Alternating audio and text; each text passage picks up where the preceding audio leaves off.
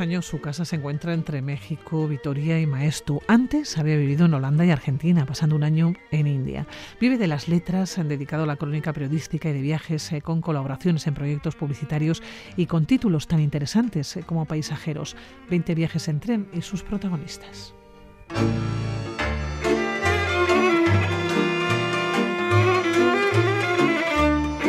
Su último recorrido en tren ha sido en Moldavia, desde Bucarest a la capital moldava, en uno de los trenes más singulares que quedan en Europa. Eh, Pablo Zulaika, ¿cómo estás? Eh, bueno, buenos días. Bueno, Pilar. Qué difícil, qué difícil, Pablo, echarte el guante. Bueno, mientras se pueda, trato de escaparme. Y habrá tiempo en que no se pueda. Y te escapas eh, con la maleta, con la mochila, pero siempre estás por ahí. Bueno, se intenta. sí, siempre hay alguna historia por ahí que, que al final es carne de cañón para, para escribir más. Oye, Moldavia, ¿qué se te ha perdido en Moldavia? ¿Qué buscabas? en un país muy complicado, rozando frontera, además con Ucrania, en un momento tan, tan sumamente difícil. ¿Qué buscabas allá en Moldavia? Lo distinto, yo creo, ¿no? Eh, siempre tratamos de buscar lo que de entender lo que no sabemos, acercarnos a los lugares que nos resultan un poco más más distintos y bueno, es un poco la puerta lo menos conocido de Europa tal, tal vez, ¿no? Y ¿Qué conocías de, Moldavia, Pablo? Prácticamente nada. Pues porque el mínimo de la, geografía básica, parte de... Sabía que parte de la antigua Moldavia es el país actual moldavo y, tiene parte en, en la actual Rumanía también y que había un tren que se nos había escapado dos veces a mi hermano y a mí. Por pandemia lo habían cerrado y lo habían vuelto a poner y eso era uno de los últimos, bueno, de los que no quedan tan pocos trenes, pero en Europa Occidental sí quedan pocos trenes de noche, por ejemplo. Y ahí había uno muy particular. Sí, uno, uno de los trenes más singulares, en principio, ¿no? Sobre papel, más singulares que quedan en Europa. Había que ir a por él. Sí, eso es. Había que. Bueno, quién sabe, es que estas cosas, así como después de la pandemia, pues mira, tenemos un ejemplo muy sencillo y cercano: el tren hotel de Endaya a Lisboa. No, nos lo quitaron con pretexto de la pandemia y no lo han vuelto a poner, ¿no? Quién sabe si a la vuelta de la esquina hay otra otro cierre de esos. Oye, ¿cómo llegaste a Moldavia? Volé desde Zaragoza y llegué a Bucarest y el objetivo era llegar en tren. Entonces realmente este, que uno de los dos países uh, sale de Bucarest Norte y eh, termina en Chisinau, Kishinev, como lo llaman ellos. Y lo cogiste en Bucarest eh, sin ningún problema una vez que llegaste, cogiste el tren y te montaste. ¿Cómo es ese tren para que sea tan singular? Es, eh, fíjate, también en los viajes y la crónica de viajes a veces tienes que compartir eh, cuando algo no ha cubierto tus expectativas de algún modo, también es parte, ¿no? Cuando algo se te hace muy monótono, también es parte. Esas sensaciones son, son inherentes al viaje.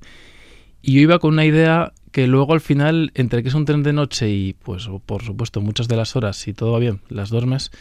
Y luego, si no te toca una, una compañía demasiado jovial, demasiado que, que, dan, pues bueno, no suceden tantas cosas o simplemente no compartes idioma, pues queda como al escribir el soliloquio, ¿no? Quedan tus impresiones, tus sensaciones, las cuatro palabras que has podido cruzar. El tren en sí es muy particular, eso es cierto, ¿eh? eh lo que pasa es que es cierto también que... ¿Cómo es el tren? Bueno, lo que más llama la atención es que está alfombrado, tiene cortinas, cortinas de hilo dorado, eh, luz mortecina, y el símil, bueno, lo que dice casi toda la gente que ha tomado este tren y, ha dejado rastro de internet, pues es un tren muy soviético, ¿no? Sí son vagones de la antigua URSS, eh, es el prototipo de vagón antiguo que hoy se puede ver en Rusia, imagino que cada vez menos, pero es que en Moldavia han quedado cosas que, bueno, parece que se les ha, que el tiempo se ha quedado un poquito ahí rezagado, ¿no? quizás. De algún modo, sí, es un poco cliché también esto de otro tiempo, pero sí, sí es un viaje a otra era. De hecho, pues en la propia Moldavia y Transnistria, que es la región autónoma no reconocida por ningún país o no, mm, tienen incluso la simbología soviética en, actual. O sea, la, simbología vigente es la soviética, ¿no? Entonces, eh, da la sensación de que muchas de las cosas eh, que les representaron no, han cambiado y, de algún modo no han querido que, bueno, hasta el 91 formaba parte, ¿no? Moldavia de, la antigua URSS. Formaba parte y, aunque sea solo simbólico, el Partido Comunista Moldavo estuvo en el poder hasta 2012, si no me equivoco. O sea, imagínate. Eh, se junta nostalgia por por eh, que fueron parte de algo grande y pues con que viven de gas barato ruso a expensas de que les reduzcan o no porque hay un tirafloja de algún modo parecido al de Ucrania, ¿no? Entre los proeuropeos y los que no querían separarse tanto de Sí, porque ¿con qué Moldavia te has encontrado en un momento como el que estamos viviendo ahora mismo? Una guerra, ¿no? Sí. Eh, desatada, bueno, una invasión de, Rusia hacia Ucrania. Estamos hablando de mm. un país, Moldavia, que está a escasos kilómetros, 100 kilómetros, eh, creo que de Odessa, ¿no? De, del propio Ucrania. Sí, eh, de Tiraspol estuve en la franja de la izquierda del río Dniester, la orilla izquierda es Transnistria, ellos le llaman República Moldava de Pridnestrovia, porque usan asimilan la, el nombre de Transnistria a la invasión rumana aliada de los nazis en la Segunda Guerra Mundial, entonces mm, repelen ese nombre. Y ellos le llaman Pridnestovi, que básicamente significa junto al Niester, Niester ¿no? Esconde delante. Y, y sí, Tiraspol está a 102 kilómetros. Es, eh, no deja de ser alucinante que estás de, aquí a Donosti, ¿no? Sí, sí. ¿Qué sensación te dio? Porque, eh, bueno, ibas en tren, por cierto, ¿cuántas horas entre Bucarest, en el tren, eh? Bucarest y la capital de El tren hace 13 horas, o 13 y media, si no me equivoco. ¿Cuántos kilómetros? Muy pocos. O sea, en línea recta no deben ser más de 400. ¿Qué pasa? Una de las cosas muy interesantes, que no es del tren, sino de los raíles. Eh, Moldavia es, tenía, formaba parte del sistema soviético de ferrocarriles, con lo cual la vía eh, tiene, que será, unos 15-20 centímetros más que la internacional, que es la que rige en, Rumanía. Entonces el cambio de trenes, no de trenes, sino de buggies, de ruedas, es como antiguamente se hacía en Irún, por ejemplo. ¿no?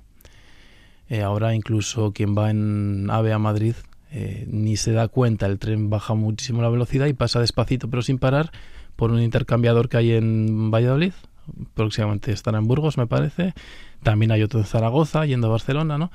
Pero allá, literal, levantan los vagones con una especie de grúas, que me imagino, pues, eh, sí, y por debajo van cambiando los buggies, que son pues los equipos de, ruedas, ¿no? Digamos, empujando. ¿Y los, operarios que, estáis dentro? Nada, pues suavecito. Bajar, o no, no, nadie se baja, nadie se baja. Una cosa curiosa, quedan pocos sitios así, ¿no? Donde no, pues no haya evolución al cambio de vías. Entonces ahí mm, la vía tiene cuatro rieles y vas viendo que en las vías paralelas hay montones de juegos de ruedas, entonces los operarios van empujando hasta fijarlos otra vez y bajar cada caja de vagón. Y claro, imagínate lo que demora eso. Son horas, en principio, ¿no? De, noche, pero que de noche, bueno, si estás durmiendo, 13 horas aproximadamente unos 400 kilómetros. Oye, llegas a Moldavia, llegas a la capital, en principio. ¿Qué, Moldavia te encuentras? ¿Cómo es? Eh, porque tú has estado unos días, uno en la Moldavia en principio constitucional, ¿no? Por decirlo de alguna manera, y otros eh, cinco en Transnistria, que es la, la parte prorrusia, ¿no? Que está entre el río Níster, nos decías, y, este, y Ucrania, ¿no? Entonces, eh, llegas a Moldavia, ¿qué país te encuentras? Esa fotografía, esa situación, esa capital, ¿cómo es? Mm, es cierto que recuerda a otras repúblicas soviéticas. Pues yo he tenido la suerte de conocer Uzbekistán, Tayikistán, Kirguistán y, y bueno, el Cáucaso. No es tan diferente. Si alguien ha estado en Armenia, por ejemplo, puede encontrar eh, pues desde los grandes monumentos eh, soviéticos. Bueno, aquí hay mucha cabeza de Lenin enorme en las calles, sobre todo en Transnistria. Pero también la diferencia grande con Transnistria es que sí, pasas de, cabezas de Lenin a monumentos que tratan de recuperar la memoria de la represión del comunismo. Entonces, eh, ahí está un poquito el, el tira de floja, ¿no? Te das cuenta que, que quieren, de algún modo hay un intento por cortar con, con un pasado que no les fue tan bien a los moldavos, pero es que tienen mucha población rusa, ruso hablante, rusa, ruso hablante, étnicamente rusa, también ucraniana, entonces no es nada fácil, eh, porque pues tienes un popurrí eh, interesante. O sea, Oye, la gente, la gente que dice o que cuenta, eh, ¿en qué idioma?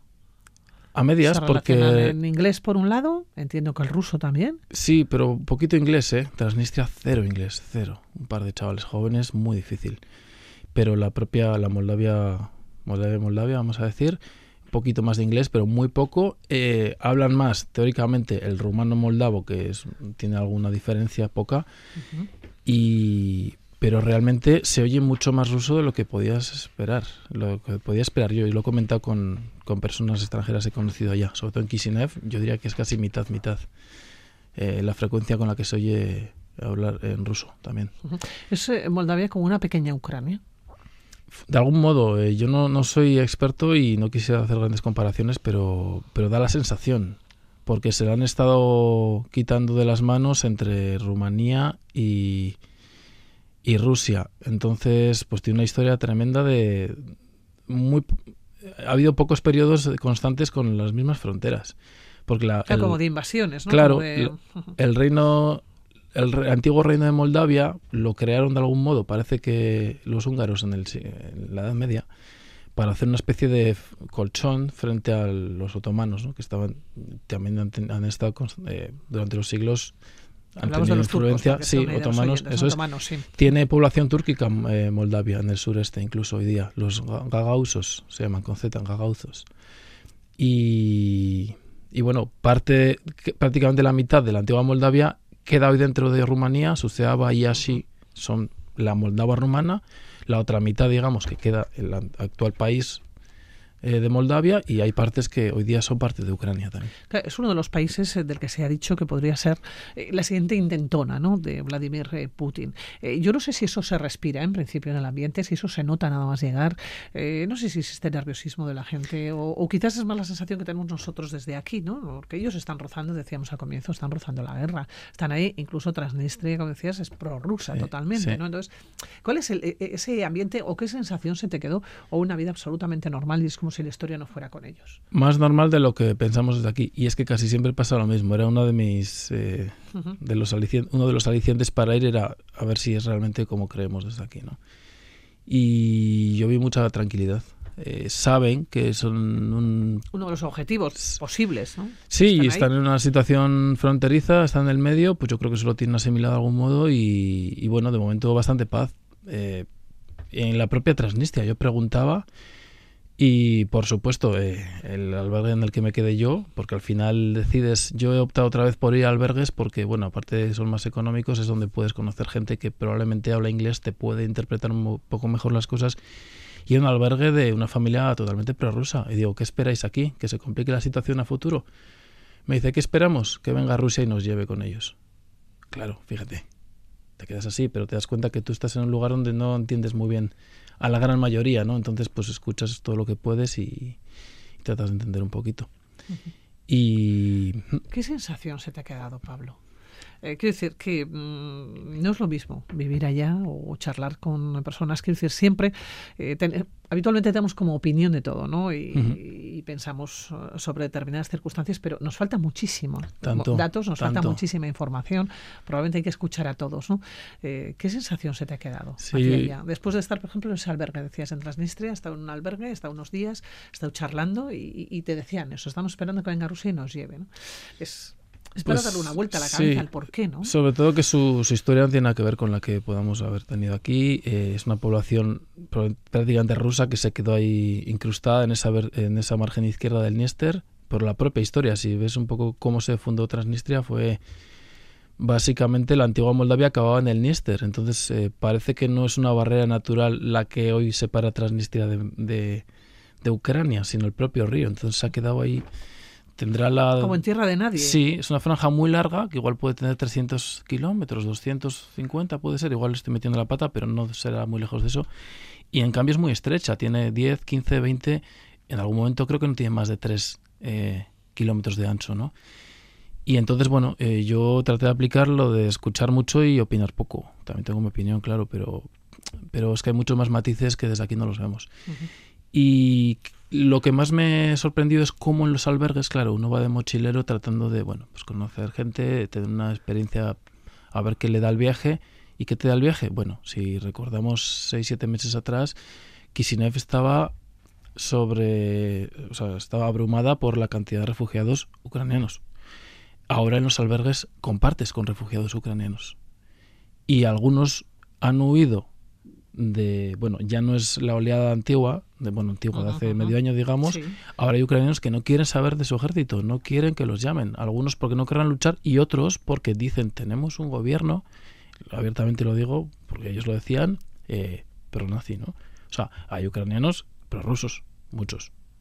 Eh, Entonces, no sabes si no quieren luchar porque no quieren estar en una guerra o porque no quieren, no se ven representados tampoco por ese gobierno que va a luchar contra lo que ellos se sienten, ¿no? Que en este caso eran pues prorrusos también. Entonces te ves una cantidad, una mezcla y que te recuerda que hay pluralidad y complejidad en, tras cualquier bandera, ¿no? Tremendo y tremendo. El gran problema es la guerra ¿no? y, todo lo que va dejando detrás. ¿no? Y más en el siglo XXI, que no podamos llegar a ningún, a ningún acuerdo ¿no? y tenga que pasar todo pues, porque la gente esté sufriendo y la gente esté muriendo. Eso es yo creo que lo realmente terrible, ¿no? El no poder llegar a acuerdos y no poder caminar en principio eh, eh, juntos. Oye, ¿volviste en tren? Volví en tren, pero traté de tomar un tren de día para ver el cambio de vías, pues para convivir un poco, porque no lo hemos comentado, pero este tren, aunque está muy ficcionado, es el mismo que sale en el videoclip de la canción que Moldavia llevó a Eurovisión este, este último año. Alguno lo recordará. Sí. Lo, lo podemos buscar en internet, Moldavia Eurovisión 2022. Y sale el tren, ¿no? Sale el tren, pero muy ficcionado. Sale con una vida y una, pasa una historia con el revisor, con los bártulos que llevan, eh, como si fueran los antiguos eh, eh, autobuses que en Centroamérica llaman chicken buses, ¿no? Incluso gallinas, que bueno, nos acordamos o nos cuentan nuestros mayores que antes venían con los pollos en el tren. Daba esa sensación y yo no me encontré tanto eso. Y en el videoclip lo replican, pero eso pasa más en el transporte local. Y entonces deshice la línea, pero en transporte diurno local, conviviendo con mucha más gente. No vas en, en un cubículo con dos personas, que es lo que me tocó a mí, durante la noche y hablando poco. Vas pues viendo más la cotidianidad de los pueblos. Y teniendo más historias, ¿no? Para luego contar. Eh, te volviste con la sensación de no publicar nada, más allá de historias personales, ¿no? De viaje en tren, porque eh, tú eres especialista en contar historias, ¿no? En buscarlas. Pero no sé si te has quedado ahí como y un poco en no saber salir de ellas, porque desde luego 10 días dan respeto, dan respeto porque si pasas dos, tres meses o un año o más, por supuesto, eh, puedes escribir con un poco... Sí, y puedes, y puedes pisar un poco más fuerte en lo que dices. Con 10 días yo, por mucho que leas después, no creo que, que sea muy responsable tratar de escribir algo muy a fondo, excepto eh, contextualizar eh, historias particulares y de eso sí que me he llevado dos, ¿no? Por ejemplo, que espero ser capaz de darle salida. Oye, va a volver a salir Paisajeros. Sí, eh, por suerte. Eh, se editó en 2019, lo editó libros.com, una editorial de Madrid que es pequeña y maravillosa. Y por suerte, eh, pues nos ha contactado otra con mucha más difusión, creo. Y pues para abril, otra vez. Bueno, charlaremos entonces. Por cierto, que una de las anécdotas que tienes en Moldavia es que la Real jugó allá y, tú allá estuviste. Claro, estaba viendo, tenía un hueco en el calendario y sospechaba que iba a ir en octubre y se me ocurrió buscar contra quién juega el Sheriff, el equipo local de Transnistria, que ganó en el Bernabéu el año pasado y por eso se hizo famoso. Bueno, pues jugaba contra la Real, allá. Entonces me uní al, al pequeñísimo contingente de la Real y fue una experiencia alucinante también porque tú te imaginas cuando una afición se desplaza, aunque sea un número así tan pequeño, y yo, bueno, pues albiazul soy, pero mm, de los otros, ¿no? Del Alavés. Eso es. Pero bueno, pues hay simpatía. Eh, compartimos aquí, yo creo que un apoyo mutuo que en el resto de, del país no se nos, pues igual no, no, lo llevan tan bien. Y yo vi de forma muy natural apoyar a la Real allá y, y fue magnífico. Sí, sí. Bueno, Pablo, tenemos que quedar otro día contigo para seguir charlando. Es un placer, como siempre, que hayas venido aquí a Radio Vitoria. Que te vaya muy bien. Igualmente, es que ricasco. Suri.